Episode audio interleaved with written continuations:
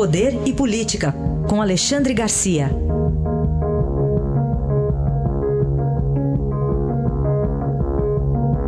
Alexandre, bom dia. Bom dia, Raíssa. Bom dia, Carolina. Bom dia. Vamos começar falando da situação jurídica do ex-presidente Lula. Um, um, dos detalhes é que saiu o acórdão do Tribunal Regional Federal da Quarta Região sobre uh, a, a, decisão. Agora ele tem um prazo para recorrer, mas tem outros assuntos da área de interesse do ex-presidente, né, Alexandre?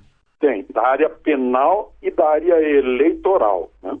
Esse, nesse acórdão aí, ele só pode, só para lembrar, ele só pode uh, recorrer com embargo de declaração que não muda a sentença de, de 12 anos e, e um mês.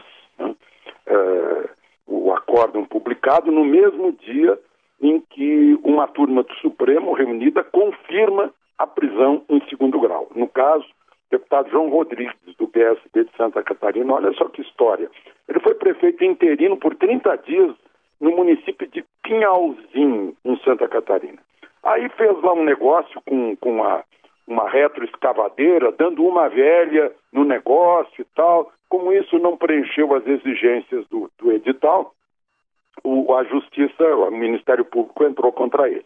Ele se tornou prefeito de Chapecó e aí ganhou foro privilegiado tribunal, segunda instância. Julgado na segunda instância, um mês Opa, caiu a ligação. Vamos aguardar aqui o Alexandre tomada Garcia. do contato. Esse, esse caso específico é do prefeito, um curioso, né? Que ele era prefeito é, em Pinhalzinho, ele foi inter... assumiu por um tempo, né? Uhum. Aí depois ele foi prefeito de Chapecó. Aí você vê, por ser prefeito de Chapecó, teve que subir já a, a, o processo contra ele para um tribunal superior. Depois ele virou Chegou. deputado. Nossa, você vê os caminhos o, o, os caminhos do foro privilegiado, né? Tem, tem muitos labirintos. Para nós, pobres mortais, é labirinto. Para eles é um caminho bem asfaltado, né? Do foro privilegiado, hein, Alexandre? É, foi na hora que eu falei em foro privilegiado. Isso, é. Caiu é, a ligação. é, o foro privilegiado derruba a ligação, você viu? Deve, tá um, deve ter aí um, um, um sistema que uh, uh, sofre urticária quando acontece isso. Bom, mas aí ele ganhou foro privilegiado, foi para o Tribunal Regional Federal de Porto Alegre, que o condenou a cinco anos e, e três meses. E, aí ele se tornou deputado federal, ganhou outro foro privilegiado, Supremo. Aí foi para o Supremo. E o Supremo ontem confirmou, não, ele está condenado. Eu, a defesa dele disse, não, mas ele só foi condenado numa única instância, não teve duas instâncias, porque ele já foi direto para o tribunal e não para a primeira instância de um juiz singular. Pois é, mas problema dele.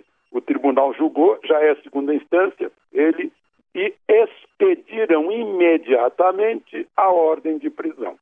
Foi uma maioria de, de 3 a 1, na verdade, foi 3 a 2, mas o, o voto uh, de absolvição ficou sozinho. Nós estávamos discutindo ainda se, se teria prescrito. Isso aconteceu em Uh, lá atrás, né? como, como sempre essas instâncias tornam a, a, as penas prescritas. Essa não prescreveu, ele está condenado, vai ser executada a pena de cinco anos e três meses. A sorte dele que ainda vai para o semiaberto. É mais um que vai ter que dormir no presídio e dar expediente na Câmara Federal. Bom, aí no mesmo dia, depois desse assunto penal, que dá um recado para o, para o réu condenado Lula, né? Uh, o, o, ministro do Supremo Luiz Fux tomou posse como presidente da Justiça Eleitoral e fez um discurso muito claro defendendo a lei da ficha limpa. Disse que ficha suja está fora do jogo democrático. Os órgãos eleitorais, fiscais, morais do pleito devem rejeitar qualquer postulação em, em desconformidade com o espírito da lei da ficha limpa. Foi muito claro. Ele vai presidir a Justiça Eleitoral até dia 15 de agosto, que, por sinal, é o último prazo para registro de candidatura. Depois, se houver recurso, a vice-presidente, que vai assumir a presidência, a ministra Rosa Weber, uh, que foi também alvo de uma referência uh, bem uh, baixo nível do, do réu em questão, né, do, do, do presidente Luiz Inácio, do ex-presidente Luiz Inácio, num telefonema. Agora, Alexandre, a ministra vai e o PTB diz que Cristiane fica e permanece com a indicação, então, do partido para o Ministério do Trabalho. O partido, aliás, diz que a responsabilidade é compartilhada ali com, com o governo Temer, que fez a indicação, que o desgaste não aumenta porque já está instalado. Mas até quando segue isso, hein? É, vai seguir agora.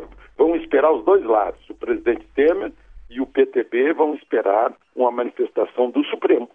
Vai ter que ir para o plenário do Supremo, enfim, Agora, a bancada se reuniu ontem porque há muita insatisfação dentro da bancada.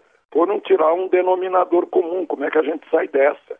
Né? A insatisfação é a seguinte: puxa, faz mais de um mês que a cadeira está vazia, essa cadeira do PTB, e o PTB não ocupa por causa do cui pro com a, com a deputada Cristiane Brasil.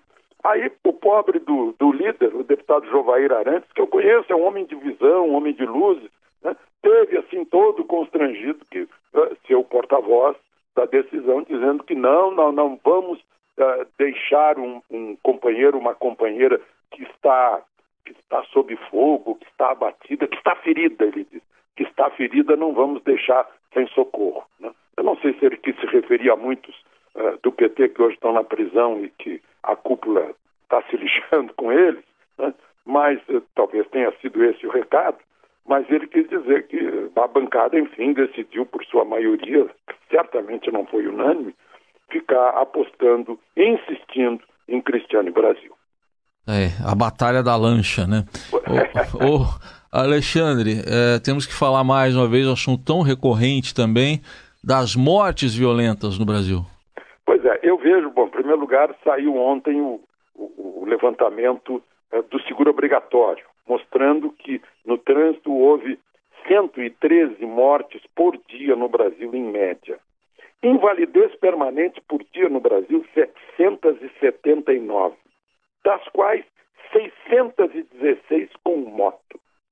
As motos são 27% da frota, 74% dos acidentes. Bom, registrando isso, eu registro também que no Rio de Janeiro, né, ontem foi mais um dia em que linha vermelha, linha amarela, Avenida Brasil, acesso ao principal aeroporto da cidade, ao aeroporto internacional uh, Antônio Carlos Jobim, tudo bloqueado, com tiroteio, com criança atingida por bala perdida. E aí eu fico me perguntando, a legislação, os nossos representantes estão tratando do assunto? Pois ontem, uh, coincidentemente, na tribuna do Senado, o presidente do DEMO, o senador José Agripino Maia, do, do, do Rio Grande do Norte, disse que saiu às ruas e viu, ouviu o povo e ficou sabendo, ficou sabendo que a segurança é o principal, a coisa mais importante nesse momento no país, que as pessoas estão em pânico e que a segurança pública tem que ser prioridade dos políticos no âmbito federal, estadual e municipal. É um alerta dessa omissão, porque a parte da lei só está devolvendo o bandido para a rua. Né? A tal de audiência de custódia, o sujeito em geral é devolvido, depois ele pede emprestado, aluga outra arma e vai continuar assaltando. Essa é a queixa dos delegados, dos, dos policiais militares, né? que reconhecem que o bandido que eles prenderam cinco dias antes está lá assaltando de novo, prendem de novo e, e vai ser solto de novo, assim como a legislação para menores que tem compleição física de adultos né, e que cometem eh, eh, os crimes ou arcam com os crimes cometidos por adultos para ficarem impunes, que os nossos representantes, os nossos legisladores têm que agir também, porque não é só um caso de polícia, é caso de legislação também. Essa quantidade imensa de mortes violentas no Brasil são mais de 60 mil homicídios dolosos nesse país e mais de 40 mil os homicídios em geral culposos do trânsito. É uma matança de mais de 100 mil por ano no nosso país. Isso é mais do que uma guerra. Uma tragédia nacional. É. Aí Alexandre Garcia que volta amanhã aqui a nossa programação. Obrigado, Alexandre. Até amanhã.